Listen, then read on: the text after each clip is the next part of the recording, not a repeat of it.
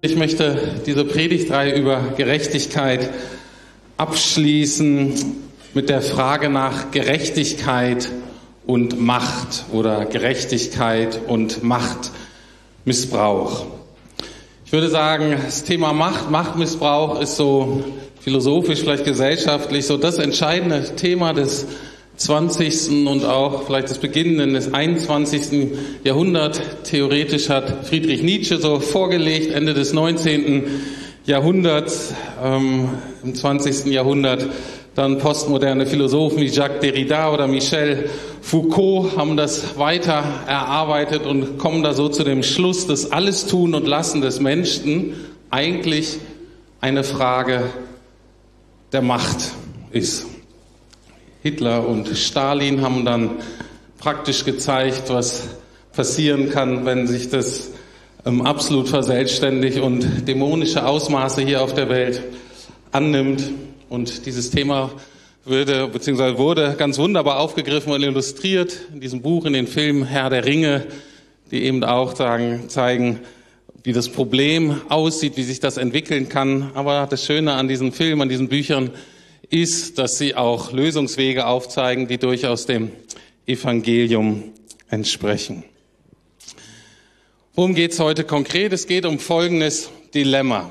Einerseits braucht man, brauchen Personen, brauchen, braucht die Menschheit Personen, die Macht haben, um überhaupt Gerechtigkeit etablieren zu können. Weil wenn du keine Macht hast, wenn du keine Autorität hast, hast du keine Chance, jetzt negativen, zerstörerischen Kräften entgegenzuwirken. Das heißt, man braucht Macht und Autorität.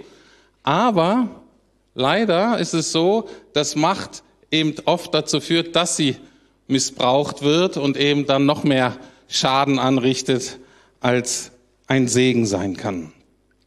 Und es gibt so einen Teufelskreis in der Menschheitsgeschichte und da sind wir alle irgendwie Teil von, im Großen oder im Kleinen, dass diejenigen, die vorher Machtmissbrauch erlebt haben,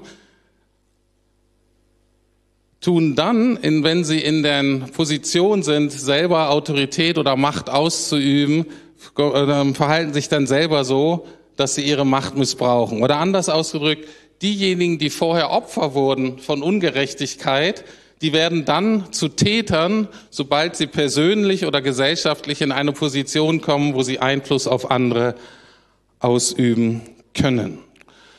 Und das ist so ein Teufelskreis und die Frage heute ist eben, wo kommt es her? Was sagt die Bibel dazu? Und wie können wir aussteigen? Was ist die Lösung dieses Problems? Und wie immer fange ich ganz vorne in der Bibel an, im Schöpfungsbericht.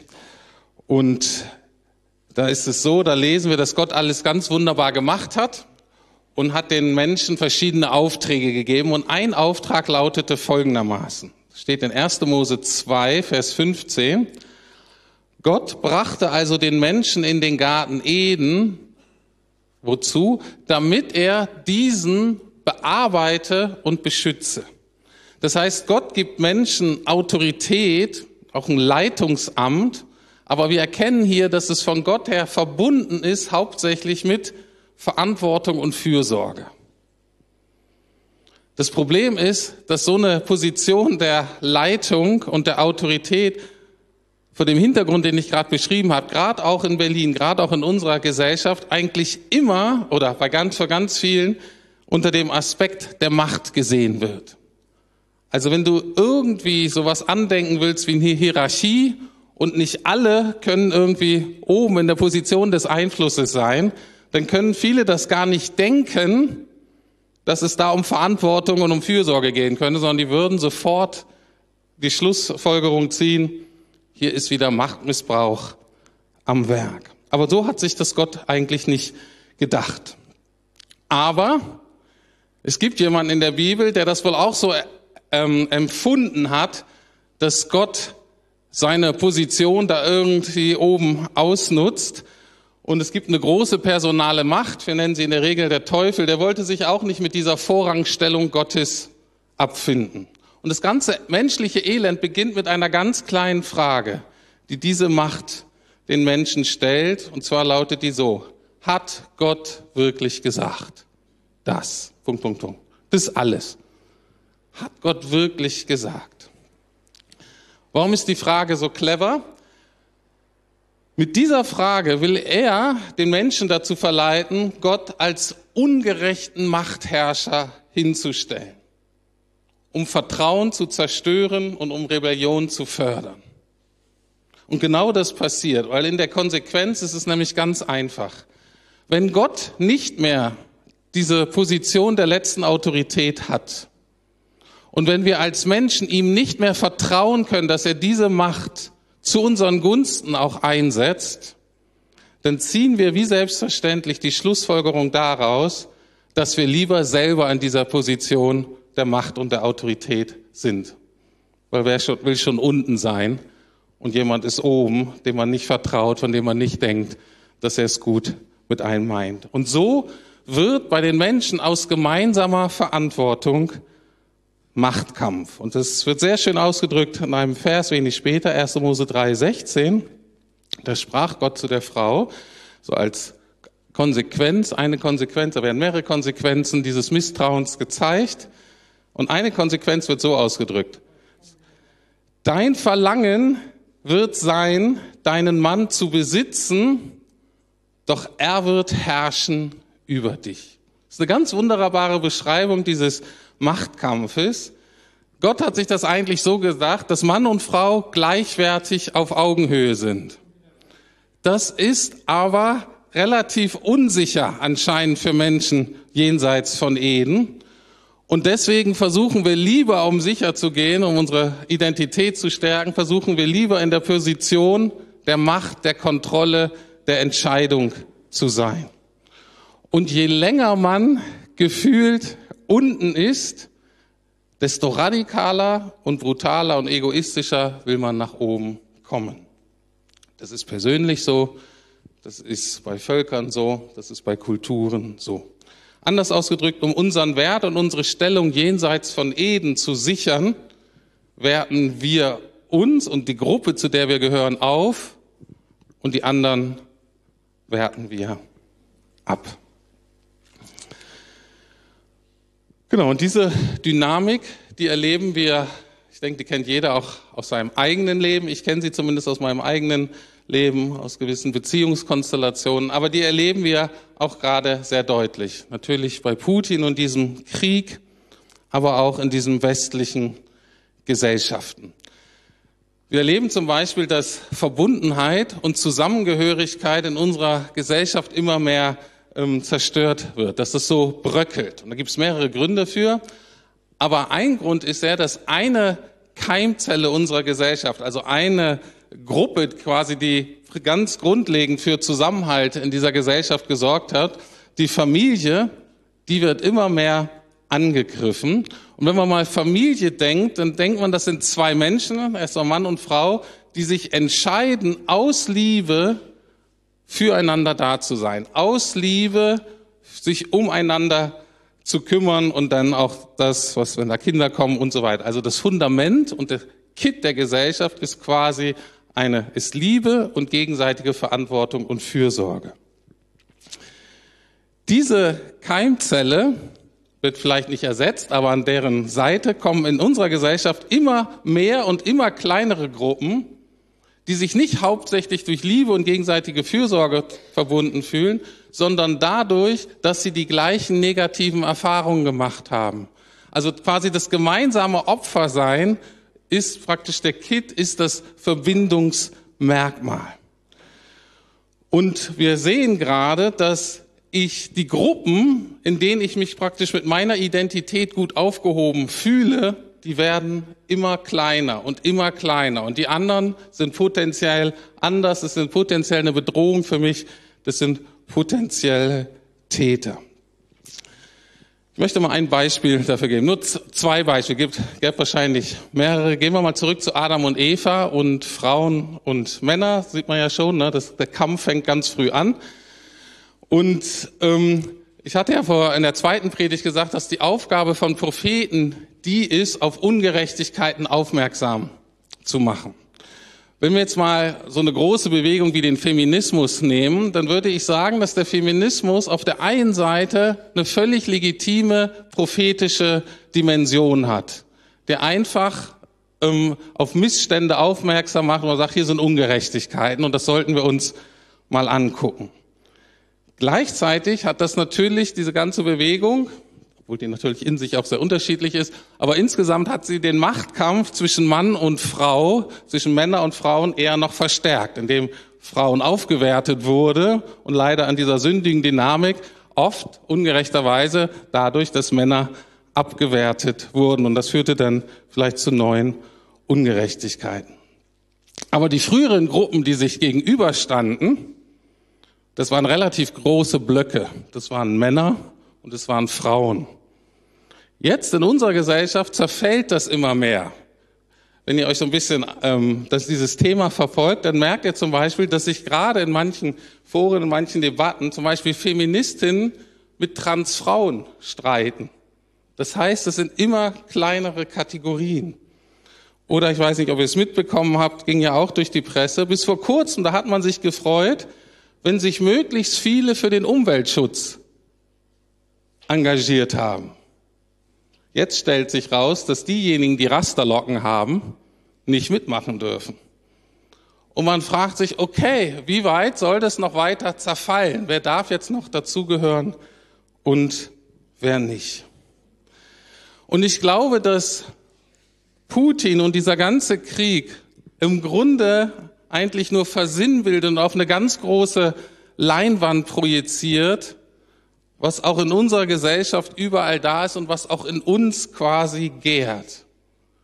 Das ist die Erfahrung einer Kränkung, einer Ablehnung, einer Herabsetzung. Wie man die objektiv jetzt nachvollziehen kann oder nicht, ist erstmal sekundär, sondern es ist so eine subjektive Erfahrung, das führt zu einem Schmerz und das führt zu so einem Verlangen, sich zu rächen und zurückzuschlagen. Und es ist quasi wie so eine innere Notwendigkeit, sich selber aufzuwerten und die anderen abzuwerten. Und zwar so weit abzuwerten, dass man anderen sogar das Lebens- und Existenzrecht abspricht.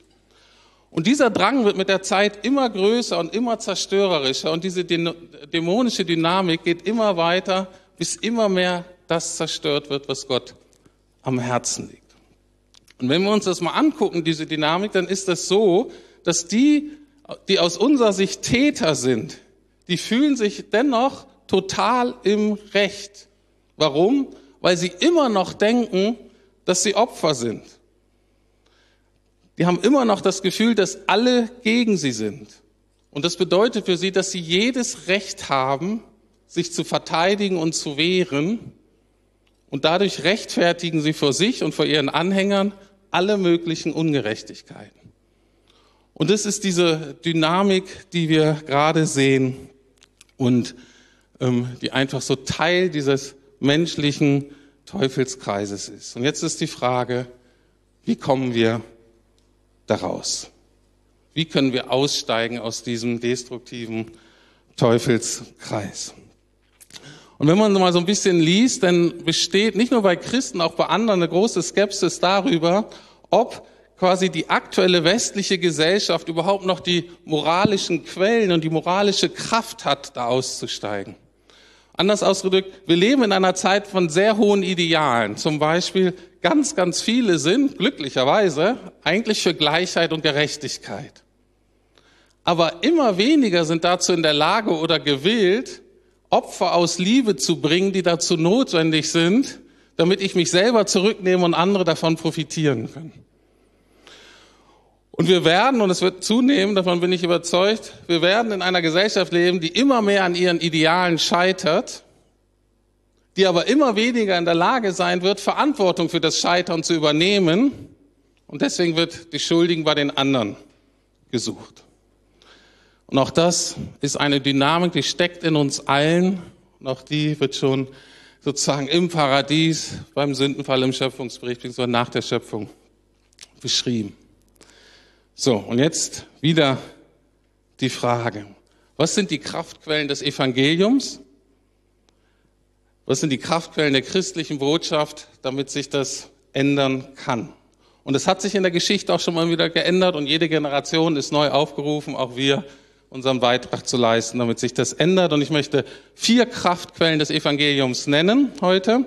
frage sich vier Ausstiegshilfen aus diesem Opfer-Täter-Teufelskreis von Rache und Vergeltung. Und ich möchte, dass ihr die so versteht, dass das ähm, immer auf drei Ebenen, das betrifft uns immer erstmal alle persönlich, dann betrifft uns das als Gemeinde, auch als Kirche, wie leben wir das dann? Und dann natürlich auch die gesellschaftlichen Ebene, die größere. Also, was hat Gott ähm, so hineingelegt in sein Wort? Was hat er vorgelebt? was uns hilft, für mehr Gerechtigkeit in dieser Welt zu sorgen. Und zwar, ich nenne sie erstmal alle vier. Erstmal ist wichtig, Gott hat immer alle Menschen im Blick, nicht nur einzelne Gruppen. Gott fordert uns aus, auf, unsere Feinde zu lieben. Gott gibt uns Hoffnung auf eine bessere Welt. Und wie immer lebt Gott es uns in Jesus vor und befähigt uns, das nachzuleben.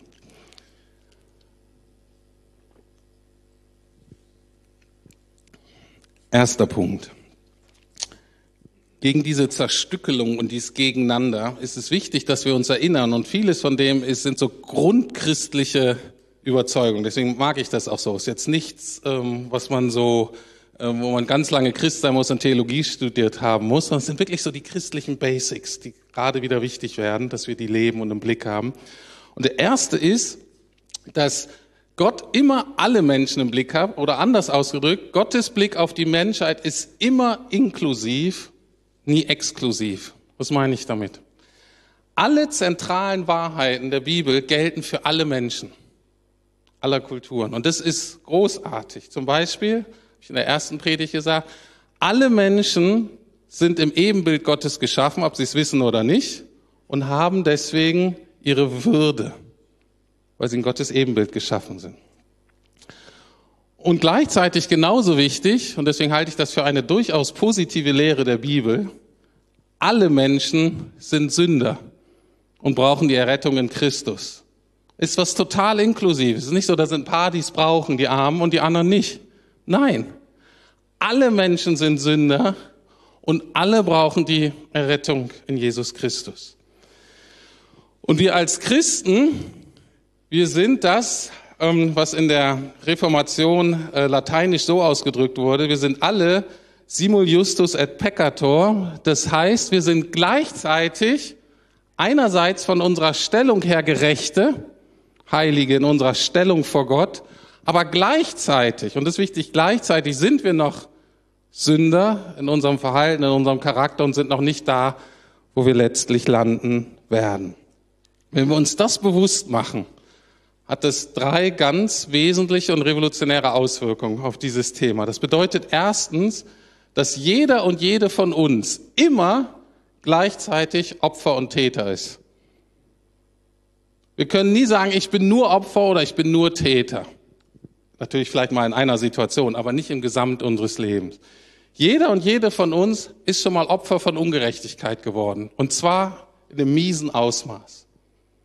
Und jeder und jede von uns hat beigetragen zur Ungerechtigkeit und zum Elend in dieser Welt. Wir sind alle Opfer und Täter gleichzeitig. Vor diesem Hintergrund ist es selbstverständlich meines Erachtens, dass es immer nur eine Hoffnung geben kann, es immer nur vorwärts gehen kann, wenn der Fokus, wenn der Aufruf zur Vergebung ist und nicht zur Vergeltung.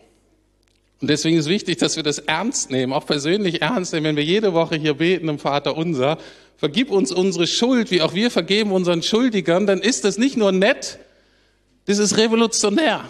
Wenn wir das leben, dann ist das revolutionär in unserem Leben. Wenn das ein Volk lebt, wenn das Kulturen, dann ist das revolutionär, dann verändert es was.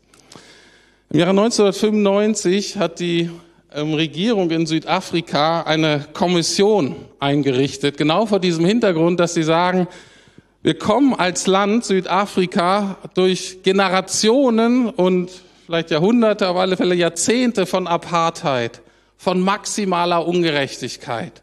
Und wir wollen jetzt irgendwie neu anfangen und wie können wir das machen? Und die haben eine Kommission eingerichtet mit dem Namen die Kommission für Wahrheit und Versöhnung. Warum?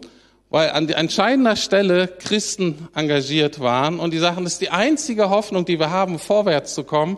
Wenn wir einerseits sagen, da ist, muss Wahrheit rein, wir, wir müssen uns angucken, das Elend, was da geschehen ist, aber irgendwie mit einem Ziel der Versöhnung. Und diesen Weg müssen wir gehen.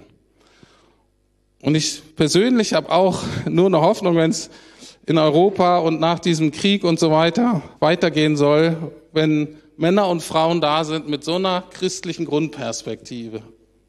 Es muss die Wahrheit auf den Tisch und dennoch müssen wir irgendwie versuchen, dass wir irgendwie auf ein versöhntes Zusammenleben hinarbeiten. Und das dritte Großartige ist, wenn wir kapieren, dass wir sowohl Sünder als auch Gerechte ist, es fördert die Demut. Ich weiß nicht, ob du es an dir schon mal erkannt hast, wenn du dich für eine gute und gerechte Sache einsetzt. Ich kenne das von mir, ich war früher Öko, ne? Äh, jetzt bin ich Christ, immer so ganz überzeugt und gefühlt ganz vorne dabei, moralisch, ethisch und so. Und dann ist die Gefahr, dass man ganz schnell selbstgerecht wird, arrogant wird, Unbarmherzigkeit, diesen Dünnbrettbohrern, diesen Laschis, denjenigen, die sich zu leicht machen, ne? Ähm, die sich nicht wirklich anstrengen.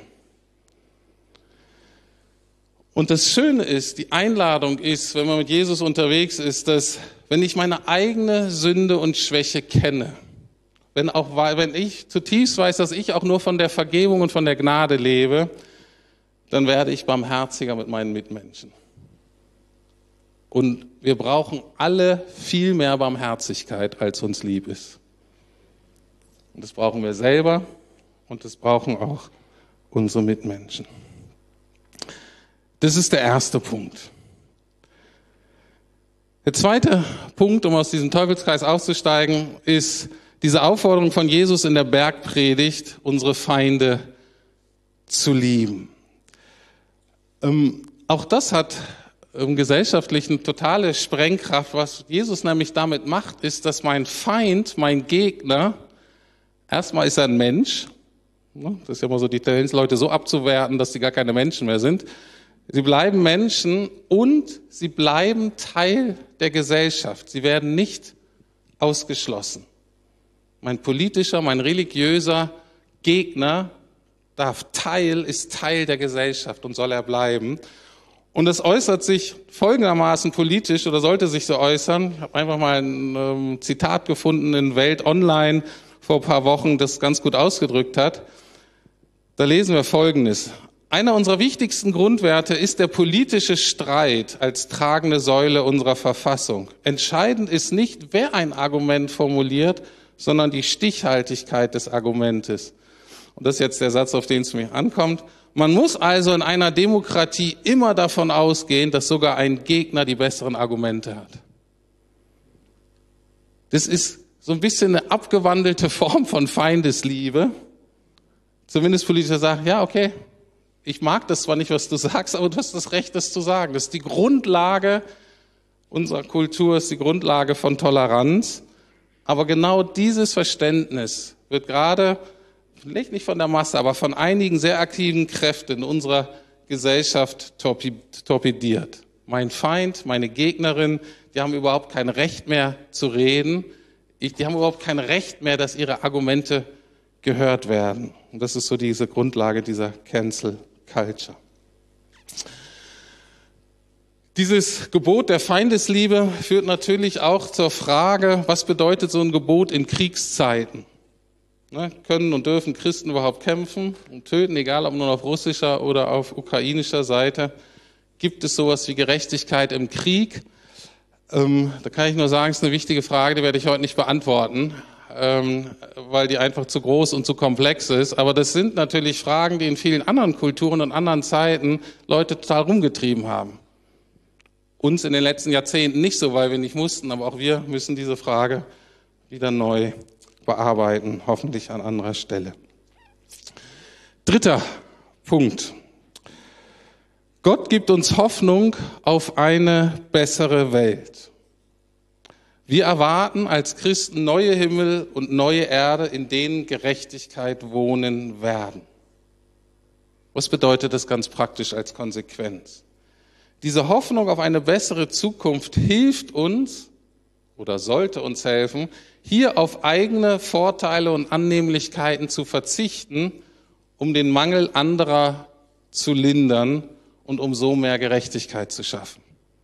Das würde ich sagen, ist einer der großen Irrtümer des Marxismus und seiner linken Kinder und Enkel, dass ähm, ne, diese Theorie des Opium für das Volk, dass diese Ewigkeitshoffnung die Christen so träge macht und desinteressiert. Wenn man in die Geschichte guckt, ist, glaube ich, genau das Gegenteil der Fall. Diese Zukunft hat Christen immer wieder befähigt, zum Wohle anderer auf Dinge zu verzichten.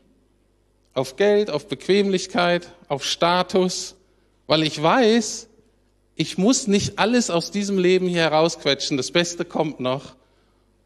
Und wenn ich einige Nachteile hier ertragen muss, damit andere davon profitieren, dann machen wir das gerne. Und wenn ihr mal so die Sozialgeschichte lest, merkt ihr, dass das wahrscheinlich besser den Zustand und das Engagement der Kirche beschreibt als der Vorwurf des Marxismus. Und zu der Gerechtigkeit der neuen Welt gehört auch die Hoffnung darauf, dass Jesus wiederkommt und auch als gerechter Richter wiederkommt, der alle Menschen und alle Situationen gerecht richten wird. Und deswegen wird von Anfang bis Ende der Bibel davor gewarnt, dass wir als Menschen uns nicht rächen sollen. Das bedeutet auch, dass wir unserem Wut, unserer Frustration, unserer Enttäuschung nie freien Lauf lassen dürfen, weil das dann wieder mehr Ungerechtigkeit anrichtet. Diese letzte Beurteilung von Menschen überlassen wir Gott. Sie steht uns nicht zu, und in dem Wissen, dass aber endlich irgendwann mal wirklich Gerechtigkeit herrschen wird, haben wir den Mut und auch so eine innere Verfassung dazu, hier Gerechtigkeit irgendwie zu bewirken und zu sprechen, was wir hier auf dieser Erde tun können. Aber das Letzte überlassen wir Jesus. Und der vierte Punkt, der natürlich ganz wichtig ist, ähm, ist wie immer Jesus selbst. Und Jesus lebt es uns vor. Das ganze Thema Macht, Machtmissbrauch, Opfertäter, Rache und Vergeltung. Was lernen wir von Jesus? Was sehen wir an Jesus? Wir sehen, dass Jesus der Einzige ist, der einerseits unendlich Macht hat und der auch ausreichend Macht hat, um wirklich Gerechtigkeit zu etablieren. Also er ist derjenige, der oben in dieser obersten Position ist und gleichzeitig ist er eben ein Vorbild dafür, wie man diese Macht nicht missbraucht, sondern sich so verhält, dass es anderen dient. Er ist derjenige, der sich für uns einsetzt, der sogar aus Liebe für uns gestorben ist, damit wir von seiner Gerechtigkeit profitieren können. Und das Faszinierende an Jesus ist, dass er quasi beide Sphären bewohnt. Was meine ich damit? Ähm, ich weiß nicht, ob euch das aufgefallen ist. Ich habe manche Lieder heute habe ich bewusst singen lassen, weil es deutlich wird, dass Jesus beides in sich vereint. Er ist sowohl König, also ganz oben, als auch Knecht und Sklave. Er ist sowohl Gott als auch Mensch. Er ist sowohl der Richter als auch derjenige, der ungerecht verurteilt wurde, also Opfer der Justiz sozusagen geworden ist. Er ist Löwe von Juda, das Königstitel, ne, Löwe, und er ist gleichzeitig das Lamm von Golgatha. Das heißt, von Jesus können wir lernen, in beiden Sphären gut zu leben und Gerechtigkeit zu wirken. Was heißt das? Von Jesus können wir lernen, wenn wir mal Opfer sind von Ungerechtigkeit, wie auch immer, vielleicht auch von Gewalt, von Machtmissbrauch. Von Jesus können wir lernen, als Opfer nicht mutlos und passiv zu werden. Oder ins Gegenteil, das ist ja so die Spannung, das ist die eine falsche Reaktion der Opfer, dann mutlos und passiv zu werden. Oder aber eben wütend und bitter und uns dann rächen und zum Täter werden. Weil Jesus weiß, Jesus weiß, wie es ist, wenn man allein ist, wenn man verlassen ist, wenn man nicht verstanden wird, wenn man ungerecht verurteilt wird. All das weiß Jesus. Und gleichzeitig können wir von Jesus lernen, wenn wir in einer Position von Leitung und Autorität sind, egal wo, dass wir diese Macht nicht missbrauchen, sondern, wie Gott sich das gedacht hat, in Verantwortung und Fürsorge für die Menschen ausüben. Jesus nennt es so, ne, wer euer Anführer oder Leiter, Leiterin sein will, der soll euer Diener oder Dienerin sein. Und ich habe schon mal darauf hingewiesen, dass genau dieses Verständnis sich auch in dem westlichen Staatsverständnis niedergeschlagen hat, weil der oberste, die Person mit der größten Macht oder einer der größten hieß Premierminister. Uns heißen die Kanzler, ne, aber es ist Premierminister. Was heißt das? Premierminister ist, ist der allererste Diener. Das heißt, der Oberste soll eigentlich der Diener aller sein. Das war das Leitungsverständnis. Völlig gegensätzlich zu Diktatoren und Autokraten. Der Premierminister ist jemand, idealerweise, oder eine Frau, die sagt, ich weiß, ich habe hier mit die mächtigste Position im ganzen Staat. Ich verstehe mich aber als Staatsdiener, das heißt als Diener des Volkes. Geht nicht um mich, geht damit den anderen, dass dem Wohl, dem äh, Gemein, der Gemeinschaft gut geht. Und mir ist gleichzeitig bewusst, dass die letzte Autorität aber Gott ist und nicht ich. Und deswegen ist es so schön, wenn Leute sagen, so war mir Gott helfe. Weil die dann noch sagen, okay, ich merke, dass noch eine andere Autorität, vor der auch ich letztlich verantwortlich bin. So hat sich dieses Denken von Jesus gesellschaftspolitisch niedergeschlagen. Und ich glaube, das ist wirklich etwas, wofür es sich lohnt zu kämpfen weil das, wenn das gelebt wird, viel Segen bringen kann. Und diese Wahrheit wird in folgenden Bibelstellen wunderbar ausgedrückt, dass Jesus eben beides ist. Ähm, ich gebe euch als Hausaufgabe mal Philippa 2, die Verse 5 bis 11. Die könnt ihr mal zu Hause lesen, sowieso schön vor Ostern, eine der schönsten Stellen. Ne? Also, wenn ihr es noch nicht kennt, Philippa 2, 5 bis 11, lohnt sich drüber zu meditieren. Ich habe zwei andere aus der Offenbarung, ähm, letzten Buch der Bibel, wo das auch so beschrieben steht. Offenbarung 7,17, denn das Lamm, das mitten auf dem Thron sitzt. Genau diese beiden Dinge werden zusammengetan. Offenbarung 5, Vers 12. Würdig ist das Lamm, das geopfert wurde, also ganz, ganz unten, unterste Punkt in der, in der Hierarchie, das Lamm, was geopfert wurde. Aber das sitzt auf dem Thron und ist würdig zu empfangen die Macht und Reichtum und Weisheit, Stärke und Ehre, Ruhm und Anbetung.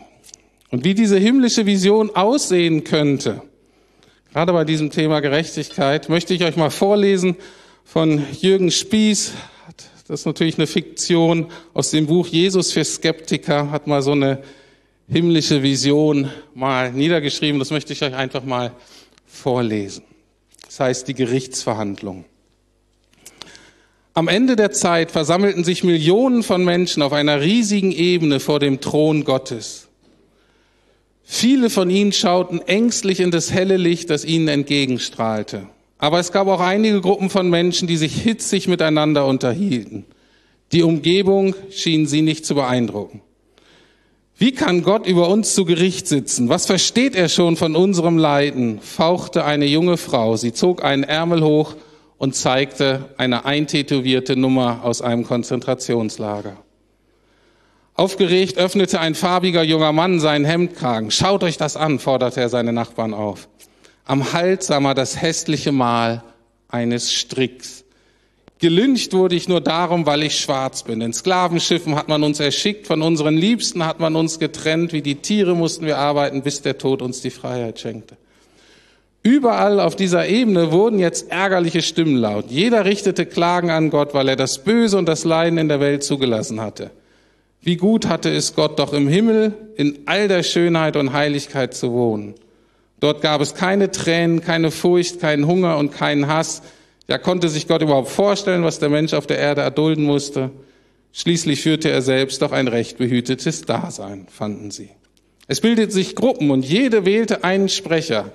Immer war es der oder diejenige, der am meisten gelitten hatte. Da war ein Jude, ein Schwarzer, ein Unberührbarer aus Indien, ein ehelich, un, äh, ein unehelich geborener, ein entstellter Leprakranker, ein Opfer aus Hiroshima und jemand aus einem Arbeitslager in Sibirien. Sie diskutierten aufgeregt miteinander. Schließlich waren sie sich in der Formulierung ihrer Anklage einig. Der Sachverhalt war ganz einfach. Bevor Gott das Recht hatte, sie zu richten, sollte er das ertragen, was sie ertragen mussten. Ihr Urteil, Gott sollte dazu verurteilt werden, auf der Erde zu leben als Mensch. Aber da Gott ja Gott war, hatten sie bestimmte Bedingungen aufgestellt.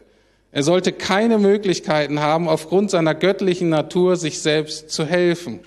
Und dazu hatten sie sich Folgendes ausgedacht. Er sollte als Jude geboren werden, die Legitimität seiner Geburt sollte zweifelhaft sein. Niemand sollte wissen, wer eigentlich der Vater war. Er sollte versuchen, den Menschen zu erklären, wer Gott sei. Er sollte von seinen engsten Freunden verraten werden. Er sollte aufgrund falscher Anschuldigungen angeklagt werden, von einem voreingenommenen Gericht verhört und von einem feigen Richter verurteilt werden. Schließlich sollte er selbst erfahren, was es heißt, völlig allein und verlassen von allen Menschen zu sein. Er sollte gequält werden und dann sterben. Und das sollte in aller Öffentlichkeit geschehen, und zwar so schrecklich, dass kein Zweifel daran bestehen konnte, dass er wirklich gestorben war. Dazu sollte es eine riesige Menge von Zeugen geben, die das bestätigten. Während jeder Sprecher seinen Teil des Urteils verkündete, erhob sich ein Raunen in der riesigen Menschenmenge. Als der letzte Sprecher seinen Urteilsspruch abgeschlossen hatte, folgte ein langes Schweigen und alle, die Gott verurteilt hatten, gingen plötzlich leise fort. Niemand wagte mehr zu sprechen, keiner bewegte sich, denn plötzlich wusste es jeder, Gott, Gott hat die Strafe ja schon auf sich genommen. Und genau das beschreibt meines Erachtens diese himmlische Vision. Da ist das Lamm, da ist der Gekreuzigte und der sitzt auf dem Thron. Es soll derjenige die Macht haben, der selber immer gerecht war und gleichzeitig aber genau weiß, wie es ist, ungerecht behandelt und unter Machtmissbrauch gelitten zu haben. Ich persönlich kann mir niemand und nichts vorstellen, der geeigneter wäre, diese universale Herrschaftsposition einzunehmen. Und ich möchte auch niemand und nichts in meinem Leben haben, der in meinem Leben das letzte Sagen und die Autoritätsposition einnimmt. Und deswegen gebührt ihn, deswegen machen wir das ja auch in unserer Gemeinde, deswegen gebührt ihm alle Anbetung, Liebe und Dankbarkeit und deswegen die Einladung an uns alle, ihm nachzufolgen, nah an ihm dran zu bleiben, so zu leben, wie er gelebt hat und den Heiligen Geist zu bitten, uns zu dem zu befähigen, was wir ohne seine Hilfe nicht können, nämlich langsam so zu werden wie Jesus und unseren Beitrag zu, unserer, zu einer gerechteren Welt zu leisten. Lass uns beten. Lieber Herr, es ist wirklich so, wie wir gesungen haben. Du bist alles in allem. Du warst zutiefst erniedrigt und bist hoch erhöht. Du bist der Gott von Karfreitag und du bist der Gott von Ostersonntag. Ich schaue in mein Leben, ich schaue in diese Welt und genau das brauchen wir. Wir brauchen diesen Gott, des Schmerzen und des Leidens, des Verstehens. Wir brauchen diesen Gott von Karfreitag mehr denn je. Aber Herr, wir brauchen auch Hoffnung, wir brauchen Kraft für was Neues, wir brauchen neues Leben und deswegen danken wir dir, Herr, dass du auferstanden bist. Wir brauchen diesen Gott der Auferstehung, brauchen diesen Gott von Ostersonntag. Herr, hab du Dank dafür, dass du das bist und wir bitten dich, Herr, erbarme dich unser. Wir leben von deiner Barmherzigkeit, von deiner Gnade. Und die wollen wir trinken, die wollen wir wirklich ganz in uns aufnehmen. Wir wollen gefüllt sein davon. Und wir wollen dann Barmherzigkeit üben und Gerechtigkeit und Wahrheit und Versöhnung. Habt du Dank dafür. Amen.